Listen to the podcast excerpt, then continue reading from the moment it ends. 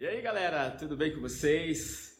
Que maravilha estar aqui mais uma vez com essa oportunidade de estar até a tua casa, de estar chegando aí na tua casa e abençoar você, conversar com você nessa nossa série. A nossa série termina hoje e, cara, eu espero que você tenha sido muito abençoado por todas essas palavras, por tudo aquilo que nós que Deus falou aí com você. E eu espero que hoje mais uma vez você possa abrir os teus ouvidos e deixar Deus vir até aí, até a tua casa, abençoar você mais uma vez. Cara, a gente está finalizando a série Casa e, e hoje eu quero falar a respeito, fechando essa série, a respeito de Deus em casa. Nós falamos durante essa série aqui, o Luander pregou várias vezes, a Paula pregou, mas nós falamos aqui a importância de nós termos Deus em casa e tendo casa na concepção de tanto a nossa casa, pegando uma metáfora aqui, né, com a nossa casa física, mas principalmente aqui, nós como casa, como casa espiritual. E eu quero falar acerca dessas duas coisas, tanto a nossa casa física quanto a nossa casa espiritual. Esses dias o Dudu e a Maria, eles nos convidaram para ir até a casa deles, a casa que eles estão preparando, que eles já alugaram, que eles estão preparando para o casamento, para morar lá. E é, cara, é gostoso demais quando você vai até a casa de alguém e, e vê assim a, a, as pessoas ali dando o máximo, o melhor que elas podem para fazer e preparar as suas casas. Cara, isso isso é sensacional, um dos momentos melhores que tem, que, que nós podemos viver com os jovens nesse, nesse momento de preparação de casa. E eu acredito que, assim como você, cara, assim como eu, é, todo mundo assim pensa o melhor e quer o melhor para sua casa. Mas hoje, cara, eu quero falar para você que é cristão. Essencialmente para você que é cristão, cara. Sabe, porque às vezes eu acho que a gente é um pouco confortável demais. E esse conforto, às vezes, ele gera até uma certa superioridade, sabe? Que às vezes pode até se tornar, pode liberar uma certa arrogância. Pelo fato de nós sermos cristãos e nós nos colocarmos numa posição que nós conhecemos Deus, temos intimidade com Deus e entendemos a ação de Deus no mundo, inclusive nós conhecemos Jesus, inclusive nós aceitamos Jesus, inclusive nós temos o Espírito Santo morando em nós. Tudo isso é verdade. Tudo isso é com certeza é verdade. Só que às vezes nós nos apegamos a isso, a esse fato de já trilharmos esse entendimento, já passarmos por tudo isso, e a acomodação ela chega quando nós simplesmente pensamos assim: eu tenho Deus, eu tenho Deus em casa, e está tudo resolvido por causa disso. Aí eu relembrei a palavra de Deus 2 Samuel, capítulo 6, o versículo 11.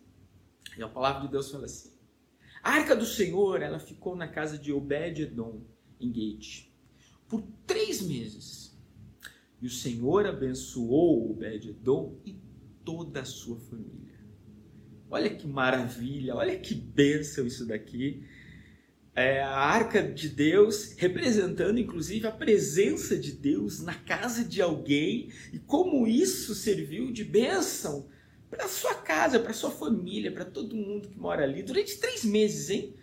Aquele cidadão, aquela família ali sendo abençoadas de uma, de uma forma maravilhosa em tudo na sua vida. Mas sabe de uma coisa?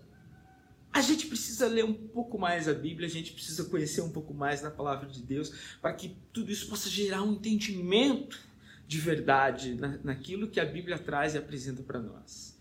Por exemplo, a história não é bem assim. Não é bem assim o fato de, cara, é, a arca de Deus estava na casa de Obed-edom e ele foi abençoado em tudo, simplesmente pelo fato da arca que representa Deus estar ali.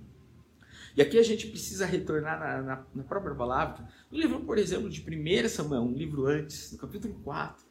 A gente começa a entender um pouquinho do contexto, eu quero trazer esse contexto rapidamente para você. Olha só o que está acontecendo aqui.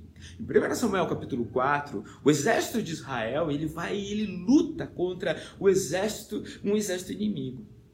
E esse exército inimigo, eles vão lá e eles vencem o exército de Israel. Os filisteus, eles vencem Israel. Inclusive, é nesse momento, nessa situação, nessa batalha, que dois filhos do sacerdote Eli, que a palavra chama eles de Hofni e Finéias, eles pegam a arca de Deus, eles são filhos do sacerdote. Eles pegam a arca de Deus e eles levam a arca de Deus para o campo de batalha. Eles falam assim: agora a gente vai vencer. Agora sim, agora é certeza. Por quê? Porque quando a arca de Deus está, é certeza que Deus está. E se Deus está, é com certeza nós vamos vencer essa batalha. E eles levam a arca lá. E acontece que eles perdem, não só eles perdem, mas esses dois filhos de Eli, Rofini e Finé, eles morrem. E a arca de Deus ela é levada para, para, para a nação dos filisteus, para o país dos filisteus. E olha só, puxa, a arca de Deus é sinônimo de, de bênção, de ser abençoado? Não. Quando a arca de Deus ela chega lá, no acampamento dos filisteus, nas cidades dos filisteus, começa a acontecer ali muita destruição. Muita destruição por onde a arca ela vai. As cidades onde a arca ela fica, primeiro ela vai para uma cidade chamada Asdod. E ali em Asdod causa muita morte. Muita, muita destruição. É uma peste começa a ter, uma epidemia começa a ter na cidade. E eles falam assim: olha, a gente não quer mais isso. Aí eles começam a entender assim: é essa arca aqui, cara. Essa arca aqui é um problema que está aqui. E eles pegam a arca e eles levam para uma outra cidade chamada Gate. E ali em Gate também começa a acontecer as mesmas coisas. E, e, a população começa a reunir e fala assim: nós não queremos essa arca aqui, nós não queremos isso aqui. Sabe de uma coisa? Nós vamos levar para uma outra cidade, em Ekron. Aí os moradores de Ekron, quando eles ficam sabendo disso, eles falam: aqui não. Que não sabe de uma coisa? Vamos devolver essa arca. E aí no capítulo 5, no capítulo 6 de 1 Samuel, eles pegam e devolvem a arca. Eles pegam essa arca aqui e eles devolvem. Eles têm toda uma tática ali, colocam em cima de uma carroça e mandam os bois andarem. E eles pensam assim: se os bois forem realmente, porque realmente Deus, o Deus de Israel, quer esse negócio, quer essa arca. E a arca ela vai. E a arca ela vai até Kiriat Jearim. E ali em Kiriat Jearim, é, ela fica ali por 20 anos. Por 20 anos. Até no livro de 2 Samuel, no capítulo 6, Davi buscar essa arca. E quando Davi ele vem buscar essa arca e vai trazer essa barca para Jerusalém, acontece que ele está puxando essa arca assim, com, com, com, com, os bois, os bois tropeçam, e uma das pessoas que está ali se chama Uzai, e Uzai ele vai pegar aquela arca, no momento que ele vai pegar a arca, ele vai colocar a mão na arca ali, Puxa, ele morre, cara. E, e olha só o que está acontecendo aqui. A, a arca não é sinônimo de ser abençoado, não é sinônimo da presença de Deus. E por causa disso, as pessoas elas são abençoadas por causa da presença da arca. E não é bem isso que acontece. E de repente, é, Davi ele fala assim: o que, que eu vou fazer com essa arca? Daí então, ele pega a arca e leva até a casa de alguém próximo ali, que no caso é o Bed-Edom. E essa arca fica por três meses. E essas pessoas são abençoadas. Mas aquilo que eu quero chamar a tua atenção aqui, e que é fundamental, é importante demais, para que possamos entender o seguinte: não é ter a presença de Deus, não é isso. É o comportamento diante da presença de Deus. É isso que muda. Esse que é o fato resultante. Porque a arca, a presença de Deus, ele não é um talismã, ele não é um, um, amuleto. A presença de Deus que eu e você, como cristãos, nós temos, não é um talismã, não é um amuleto. E que eu acredito que há uma diferenciação realmente entre cristãos de comportamento e, e cristãos de amuleto.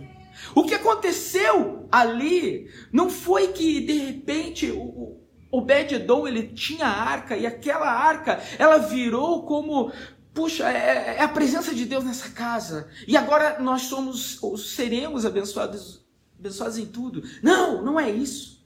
Mas o fato é que aquelas pessoas, elas tiveram ali naquela família, na família de Obed-Edom, eles tiveram um entendimento muito claro de que, puxa, nós temos uma oportunidade, Deus está em casa. Mas não adianta nada Deus estar em casa se o nosso comportamento ele não for alterado pelo fato de Deus estar em casa. E é isso que nós precisamos, como cristãos, entender. Não é esse, esse, esse momento, esse, essa tranquilidade, é, esse comodismo. Não é isso. Essa zona de conforto. Eu tenho Deus. E eu tenho Deus em casa. Aqui, ó, na minha casa eu tenho Deus. Não, não é isso. É o fato do comportamento que eu tenho refletir quem Deus é, ou o meu Deus, ou que eu tenho a presença de Deus de verdade. Eu gosto de lembrar do que um pregador, o Charles Spurgeon, foi um grande pastor é, na Inglaterra, ele, ele falou uma coisa assim, sensacional. Ele falou assim: de cada 100 pessoas, uma lerá a Bíblia, 99 lerão o cristão. Olha que coisa louca isso. Sabe, não é o fato de nós nos pronunciarmos que temos Deus em casa, não, mas é o fato de, das pessoas olharem para nós e entenderem que o comportamento Olha o comportamento dele, olha o comportamento dela. E olha como isso está levando Cristo. E olha como isso é cristão. E olha como isso abençoa as pessoas. Porque, cara, não é essa arrogância, esse, esse ar superior de termos Deus. Não.